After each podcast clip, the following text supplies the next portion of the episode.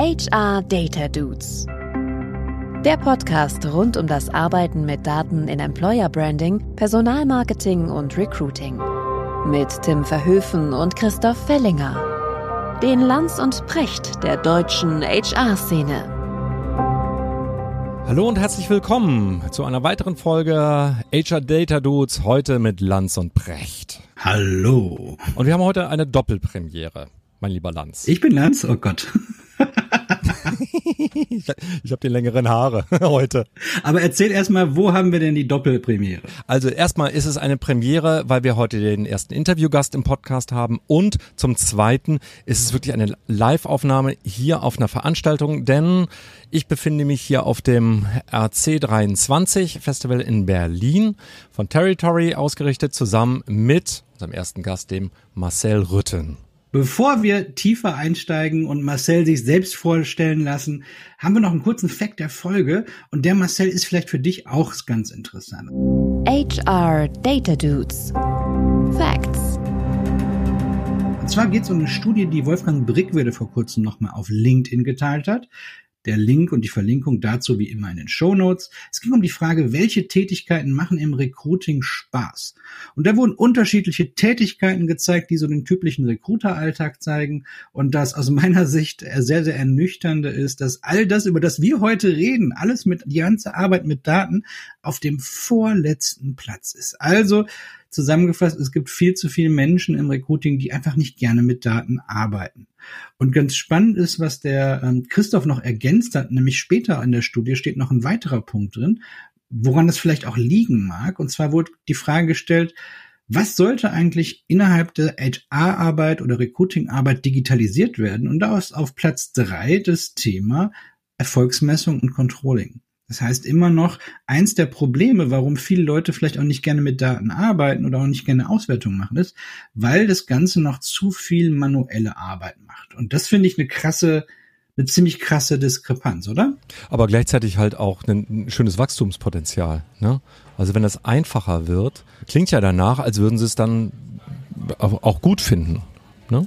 Absolut, absolut. Marcel, was überraschen dich Ergebnisse? Also keiner hat Bock drauf, aber jeder wünscht sich, dass es äh, oder jeder Dritte wünscht sich oder an dritter Stelle steht es, dass äh, das ähm, ja digitalisiert gehört. Überrascht sich das? Ehrlicherweise nicht, weil ich glaube, wir befinden uns gerade in so einer Art Transition-Phase. Ja, das heißt, wir haben wollen irgendwie alle mit Daten arbeiten. Wir wissen auch, dass ganz viele Daten zur Verfügung stehen, aber für viele ist das noch ich will nicht sagen Buch mit sieben Siegeln, aber sie haben noch nicht den Zugang zu den nötigen Tools, die sie brauchen, um all die Daten auf praktikable Art und Weise ähm, zu konsolidieren und zu konsumieren. Da sind wir, glaube ich, so gerade auf dem Weg, ne, dass so in der Breite wirklich die Tools dann auch bekannt werden und genutzt werden, die einem so die Arbeit mit Daten deutlich vereinfachen. Auch da könnten wir fast eigentlich mal eine eigene Folge zu machen. Ne? Welche Tools kennen wir, die das vereinfachen? Und welchen Weg machen vielleicht auch die Anbieter?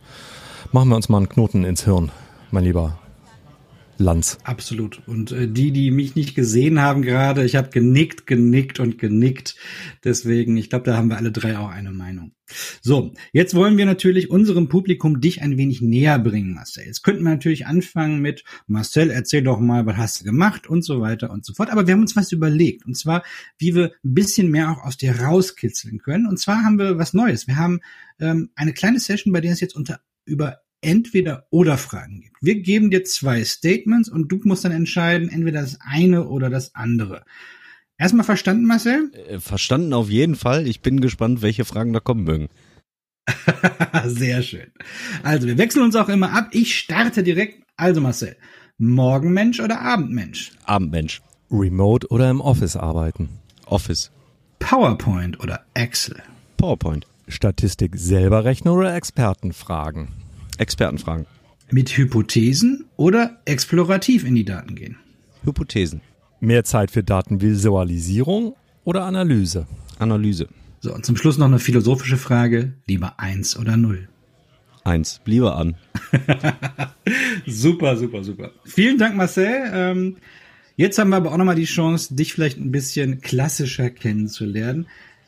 Erzähl doch mal ein bisschen über dich was hast du bisher so gemacht und vor allen Dingen auch so, was hast du mit Daten eigentlich zu tun? Insbesondere für die Menschen, die dich noch nicht kennen. Ja, dann fange ich mal an. Ich hoffe, es bleibt kurz genug. Ähm, also mein Name ist Marcel Rütten. Ich bin ähm, seit vielen, vielen Jahren in der deutschsprachigen Recruiting-Welt unterwegs, habe in den letzten Jahren in dem einen oder anderen Unternehmen gearbeitet und ähm, da ganz, ganz viel zu Thema Recruiting, Recruiting-Strategie, aber eben auch Recruiting Analytics gemacht. Ähm, habe ein Buch geschrieben, das nennt sich Future Talents, ähm, schreibe einen Blog, der heißt HR for Good, ist wahrscheinlich nicht der reichweitenstärkste Blog, aber vielleicht einer der meist. Ähm, ich bin der Typ von Schicht im Schacht und mache sonst noch so einiges und ja, deswegen darf ich glaube ich hier sein. Das trifft's genau, weil ähm, warum wir dich auch eingeladen haben, weil man beim Thema Daten immer sofort an Konzerne oder sehr leicht an Konzerne denkt und tolle Konzernbeispiele äh, gesehen hat. Aber du warst ja viel im Mittelstand auch unterwegs. Und äh, wir versuchen ja so ein bisschen die Lanze zu brechen, dass das wirklich datenbasiertes Arbeiten, was eigentlich für jedes Unternehmen ist. Du hast viel in dem Bereich gemacht und viel auch eingeführt vor allem. Du hast bei den Trendance Awards äh, auch mal für ein äh, Datenprojekt äh, einen Award gewonnen.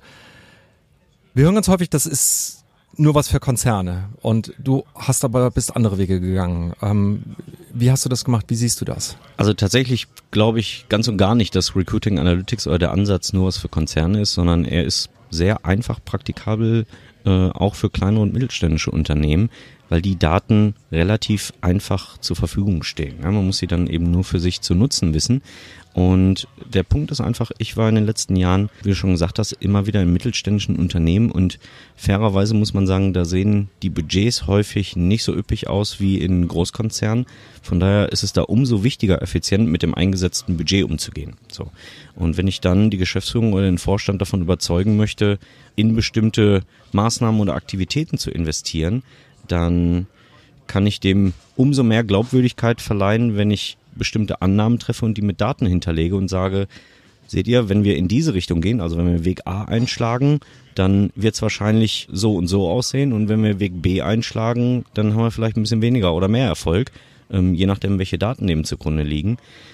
Das Ganze auf, auf Bauchgefühl basieren zu lassen und äh, der Geschäftsführung zu präsentieren, könnt ihr mir mal kurz 500.000 Euro Budget geben, aber nicht zu wissen, was ich dann mit dem Budget mache, ist halt dann relativ schwierig. Deswegen sollte es halt mit Daten unterfüttert sein. Und wenn ich mir jetzt so vorstelle, du kommst in ein Unternehmen rein ne, und du hast ja schon bestimmte Vorstellungen und deine Kollegen sagen dann, ja, aber Marcel, wir haben gar keine Daten. Wie, wie sollen wir denn anfangen? Was machst du dann? Äh, ich starte grundsätzlich eigentlich mit einer Analyse, ne? Einfach zu gucken, was ist in einem Unternehmen schon da. Also in der Regel haben die Unternehmen ja zum Beispiel Social Media Profile. Sie haben im Marketingbereich häufig schon ein Webanalyse-Tool im Einsatz. In der Regel ist ein Bewerbermanagementsystem da.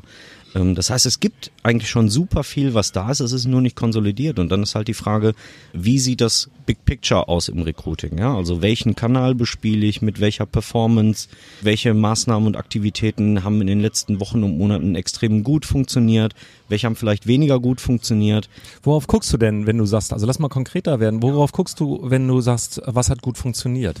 Es kommt darauf an, was die Zielsetzung ist. Also die Frage ist ja, habe ich ein Markenthema oder habe ich gerade eine Stelle, die ich vielleicht nicht so gut besetzen kann oder bin ich in einer Jobfamilie nicht stark genug aufgestellt, dann muss ich erstmal dahinter blicken, was ist eigentlich mein Problem. Das heißt, ich muss grundsätzlich mit einer Ursachenforschung starten.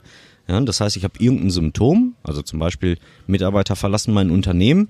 Ja, das ist aber ja noch nicht die Ursache, sondern dann muss ich so viel äh, fragen und so viel nachhaken, bis ich dann herausfinde, was die eigentliche Ursache dieses Symptoms ist. Und dann versuche ich eben die richtige Kennzahl dazu zu finden oder vielleicht sogar mehrere, die als Indikator dienen, eben diese Ursache herauszufinden. Und dann kann ich eben sagen, okay, das hier sind die drei dringendsten Probleme, die wir gerade haben. Dann lasst uns drei KPIs dazu definieren, die wir halt in den nächsten drei, sechs, zwölf Monaten verbessern wollen.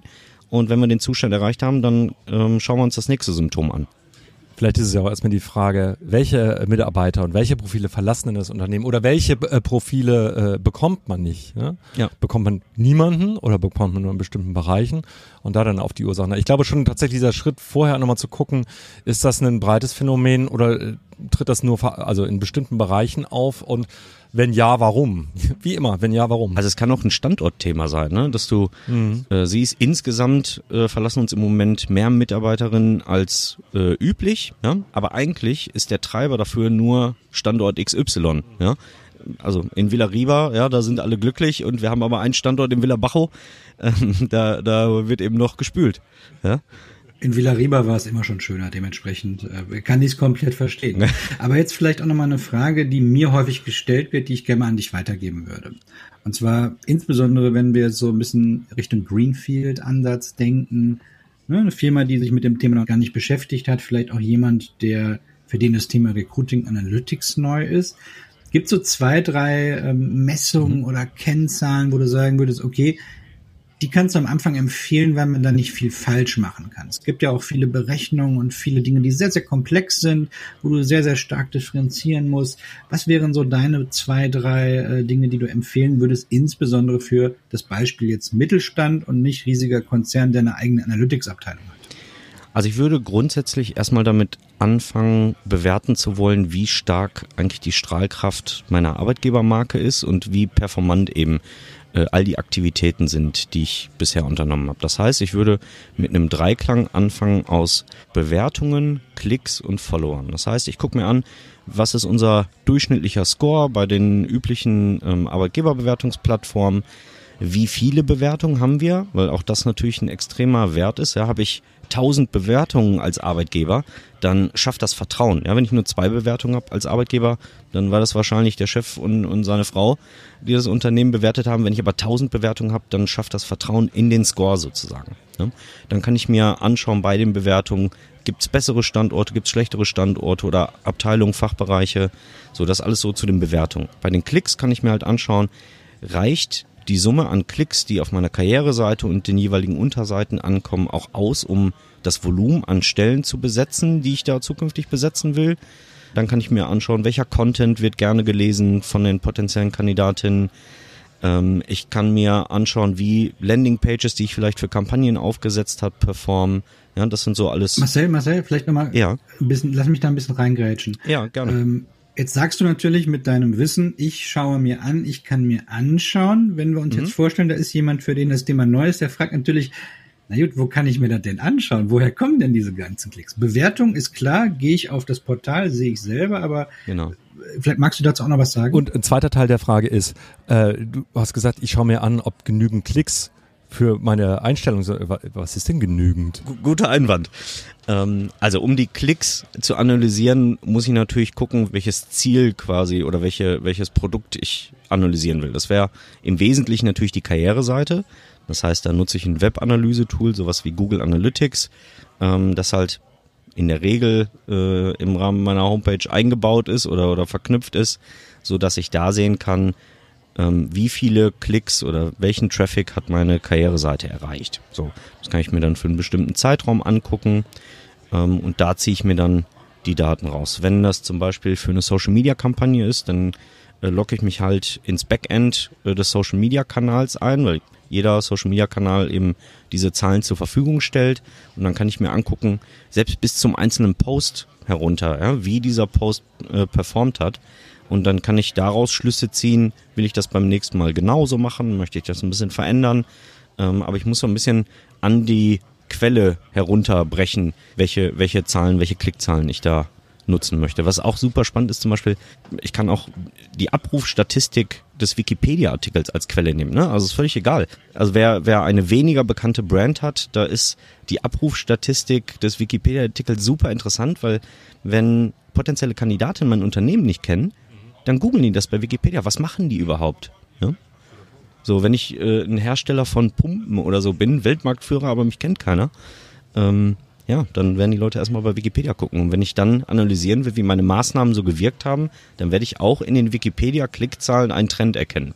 Sag nochmal was zum Thema gute Zahlen, schlechte Zahlen. Weil ich habe eine Zahl, aber ich, ich brauche ja irgendwie eine Einschätzung der Bewertung der Zahl. Ja, die kommt erst in der zweiten Runde, ehrlicherweise. Also gute Zahlen, schlechte Zahlen, äh, das ist so ein Punkt, ja, häufig kommt ja so die Frage, äh, wenn man so äh, Kolleginnen und Kollegen aus anderen Unternehmen fragt, wie, wie, wie sieht denn bei euch die Klickzahlen aus?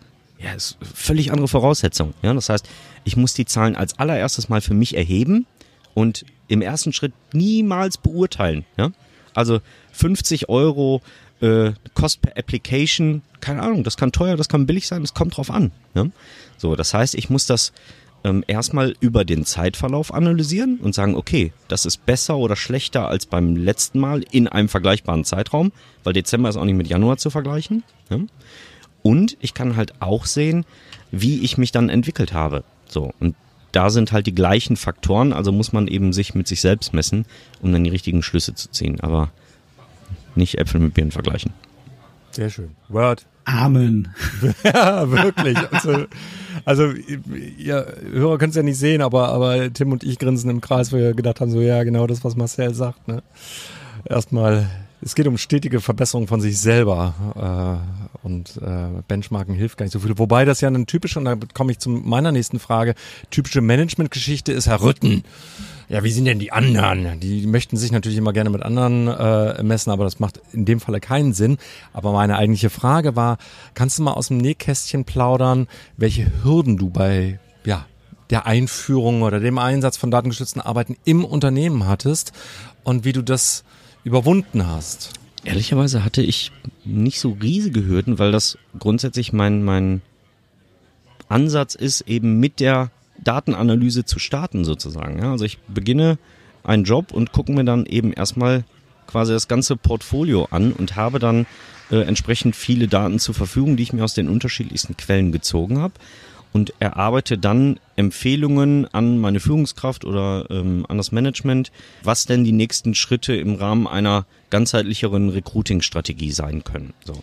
Und diese Empfehlungen sind eben untermauert mit Daten. So. Und wenn man im, im im Vorstand dann vorspricht und sagt, ja, wir sollten gerne den Weg A einschlagen, dann kommt häufig auch so Einwände wie, naja, das haben wir früher schon gemacht oder es kommen so Sachen wie, ja, aber mein, mein Gefühl sagt mir, wir sollten lieber was anderes machen. Dann wäre meine allererste Frage, auf was basiert denn das Gefühl? Ist das Erfahrungswissen oder ist das einfach nur ein Gefühl? Ja, weil äh, ich mein Bauchgefühl kann auch eben dadurch geprägt sein, dass jemand 30 Jahre diesen Job macht, dann ist das auch völlig okay, dann muss man die Erfahrung auch wertschätzen. Aber wenn ich Daten dazu habe, die eine andere Sprache sprechen und ganz klar in eine andere Richtung zeigen, dann ist es relativ einfach, die Leute zu überzeugen, weil es gibt wenig Gegenargumente, wenn du ganz klar eine Zahl schwarz auf weiß hast, die den Trend evident belegt, ja, dann müsste man schon sehr risikobereit sein, um sich genau dagegen zu entscheiden. Und häufig ist das sehr, sehr überzeugend, eben mit den Daten ins Gespräch zu gehen. Aber als allererstes ist es auch für mich, um mir selbst einen Überblick zu verschaffen, über welchen Zustand sprechen wir ja eigentlich, ja? Auf welchem Reifegrad befindet sich die Organisation gerade? Und geht es darum, dass wir erstmal irgendwie die Klicks auf Stellenanzeigen erhöhen müssen, weil die gar keiner sieht, weil wir immer nur 50 Euro pro Stellenanzeige ausgeben, ja? Oder geht es darum, wirklich die Effizienz in der Performance so zu steigern, dass wir den Traffic unserer Wettbewerber wegziehen oder sowas, ja. Also, wo wir dann von einem, von einem höheren Level sprechen oder dass jede Recruiterin und jeder Recruiter in meiner Organisation bevor eine Stelle ausgeschrieben wird, wirklich sich die Performance der vorherigen Kampagnen anguckt. Das ist ja dann schon das nächste Level sozusagen, ne? dass so eine breite Akzeptanz in der Organisation da ist. Aber das kommt dann eben, wenn man eben langsam einsteigt und sich selbst ähm, vergegenwärtigt, wie der Zustand, wie die Qualität der eigenen Prozesse aussieht. Also erstmal für sich selbst eine Analyse machen. Ich nehme so ein bisschen jetzt mal mit für mich, dass du von Anfang an halt auch immer relativ transparent bist und sagst, okay, wenn ich jetzt hier in ein Unternehmen reinkomme, ne, der Marcel, der steht halt auch für Daten. Dementsprechend sollte es dann niemanden verwundern, wenn du plötzlich anfängst mit Daten zu arbeiten. Ähm, eine Sache, die ich mir gerade noch gedacht habe, ist, du hast jetzt bei dem Thema Hürden sehr stark auf das Thema Management eingegangen. Das ist ja nur die eine Dimension. Es gibt ja natürlich äh, Geschäftsführung und so weiter, die sind ja normalerweise auch offen aus meiner Sicht für das Thema mit Daten kommunizieren. Deswegen machen wir das ja auch. Aber es geht ja auch um die eigenen Mitarbeiter und Mitarbeiterinnen, das Recruiting-Team, das Talent Acquisition-Team, das HR-Team, wie auch immer. Da heißt ja plötzlich auch die Arbeit mit Daten, es wird transparent gemacht, es wird vielleicht gebenchmarkt, es wird vielleicht auch aufgedeckt, dass gewisse Dinge nicht gut sind. Wie ist so deine Erfahrung damit gewesen? Wie gehen damit die Leute um? Meine Erfahrung ist ja, dass die Leute Angst haben, be- oder verurteilt zu werden. Ja? Wenn die Daten nicht die Sprache sprechen, die ihnen vielleicht zuträglich wäre, sozusagen. Deswegen ist für mich immer super, super wichtig, transparent zu machen, dass wir eine, eine rationale Basis brauchen, um Themen zu erarbeiten oder, oder Prozessfortschritte zu analysieren. Aber es geht nicht darum, Leute zu beurteilen oder zu verurteilen, ja, sondern einfach nur erstmal sich zu vergegenwärtigen, wo stehen wir eigentlich gerade? Und dann lass uns gemeinsam ein realistisches Ziel vereinbaren, wo wir hinwollen. Ja, es geht nicht darum, dann irgendwelche Ziele zu setzen, die dann hinterher gar nicht erfüllt werden können, sondern zu sagen, welche Rahmenbedingungen hast du hier gerade und was brauchst du, damit du äh, diese Zielsetzung erreichen kannst. So. Und auch da kann es unterschiedliche Erwartungen oder Perspektiven geben, auf wie schnell Dinge erreicht werden müssen. Und dann muss man im Zweifel auch mal geduldig sein und sagen, naja, das müssen wir vielleicht noch eine Runde drehen und noch eine Runde drehen. Aber viel wichtiger ist da der nachhaltige Effekt, dass die Leute es ebenso lieben lernen, mit Daten zu arbeiten und dann von sich aus getrieben sagen, ja, genau, ich sehe die eigene Verbesserung in meinem Job, ja, in meinem Tun, ähm, dass ich viel, viel effizienter bin. Und ich glaube, das schafft auch so ein bisschen Wert oder Sinn für die Leute, ähm, weil sie eben nicht unnötige Dinge tun, ja, oder Dinge tun, die nicht so performant sind und dadurch eben wieder Anwürfe von anderen Kollegen, von Hiring Managern zum Beispiel erleben, die sagen, ja, ihr braucht viel zu lange, um die Stellen zu besetzen. Ähm, wenn jede Kollegin, jeder Kollege im äh, Recruiting-Bereich dann sagen kann, ja, Moment, wir sind im Schnitt 20 Tage schneller als vor sechs Monaten, ja, super cool. Ja, dann kann ich ja die Verbesserung aufzeigen. Oder meine Lieblingszahl, ja. Und bei euch liegt der Feedback-Bogen auch zwei Wochen, bevor wir ihn zurückkriegen. Und ich habe es schon dreimal gesagt. Und die drüben in der, äh, in der Buchhaltung kriegen das schneller hin. Ja. Gut. Wollen wir zu den Takeaways kommen? Sehr gerne, sehr gerne. Die Takeaways. So, und ich fange jetzt mal von hinten nach vorne an, äh, weil ich das gerade sehr, sehr, sehr, sehr gut fand und sehr, sehr wichtig. Bei all dem, wir reden viel über Daten. Und trotzdem ist es wichtig, auch die eigene Mannschaft, die eigenen Mitarbeiter mitzunehmen und vielleicht, wenn sie nicht so begeistert sind wie wir für das Thema äh, Daten, sie rechtzeitig zu sensibilisieren und ein gutes Erwartungsmanagement mitzumachen. Und für mich, äh, Takeaway einmal mehr und jetzt einfach schön nochmal von Marcel belegt ist, man fängt einfach mit einer Analyse dessen an, was da ist. Und jedes Unternehmen hat was. Und äh, schaut sich das an und bereitet das einmal auf. Und das ist schon ein guter Startpunkt. Und das kann jeder. Ich habe noch eins und das habe ich wirklich gefeiert. Das habt äh, ihr liebes Publikum, ihr liebe ZuhörerInnen nicht nicht gehört oder nicht gesehen, als Marcel darüber gesprochen hat. Bitte äh, messt euch mit euch selbst und hört diesen Benchmark-Quatsch auf, um es mal mit meinen Worten zu sagen. Mega wichtig und äh, Marcel, ich feiere dich dafür. Ich auch. Ich auch. Ja, vielen lieben Dank. Dann geben wir Marcel jetzt einmal die Möglichkeit, ich würde ihn einladen, als Gast HR Data Dude die Empfehlung der Woche auszusprechen. Die Dude-Empfehlung. Marcel, deine Empfehlung an unser Publikum. Ah, ich kann vielleicht sagen, es wird im Dezember etwa, Dezember oder Januar äh, wahrscheinlich, ein Buch geben, äh, was sich genau mit dem Thema beschäftigt, Recruiting Analytics, womit ich gerade mit dem lieben Tim zusammensitze, wo wirklich in der Breite beschrieben wird, wie kann ich mit dem Thema starten und zwar sehr praxisorientiert, nicht hochkomplex, sondern wirklich sehr, äh, wie soll ich sagen, pragmatisch, ja, dass ich mit den kleinen Dingen anfangen kann, aber auch das große Picture verstehe. Und ja, das Buch kommt im Dezember raus und ich glaube, das ist so gute Kost für all die, die so tiefer ins Thema einsteigen wollen. Sehr schön. Wir gucken, ob wir da schon irgendwas verlinken können. Und dann bedanke ich mich ganz herzlich bei dir, lieber Marcel. Und äh, du musst jetzt schnell zum Zug, das habe ich gelernt, weil du vom Tim noch Hausaufgaben bekommen hast und für das Buch noch irgendwas fertig schreiben musst. Das kenne ich von ihm. Der ist immer sehr, sehr versessen darauf, dass man seine Hausaufgaben macht. Von daher, ey, herzlichen Dank, dass du da warst. Gute Heimreise, komm gut an und äh, danke, dass du da warst. Ja, danke für die Einladung. Tschö, tschö. Super, danke dir. Ciao. HR Data Dudes. Der Podcast rund um das Arbeiten mit Daten in Employer Branding, Personalmarketing und Recruiting. Mit Tim Verhöfen und Christoph Fellinger. Den Lanz und Precht der deutschen HR-Szene.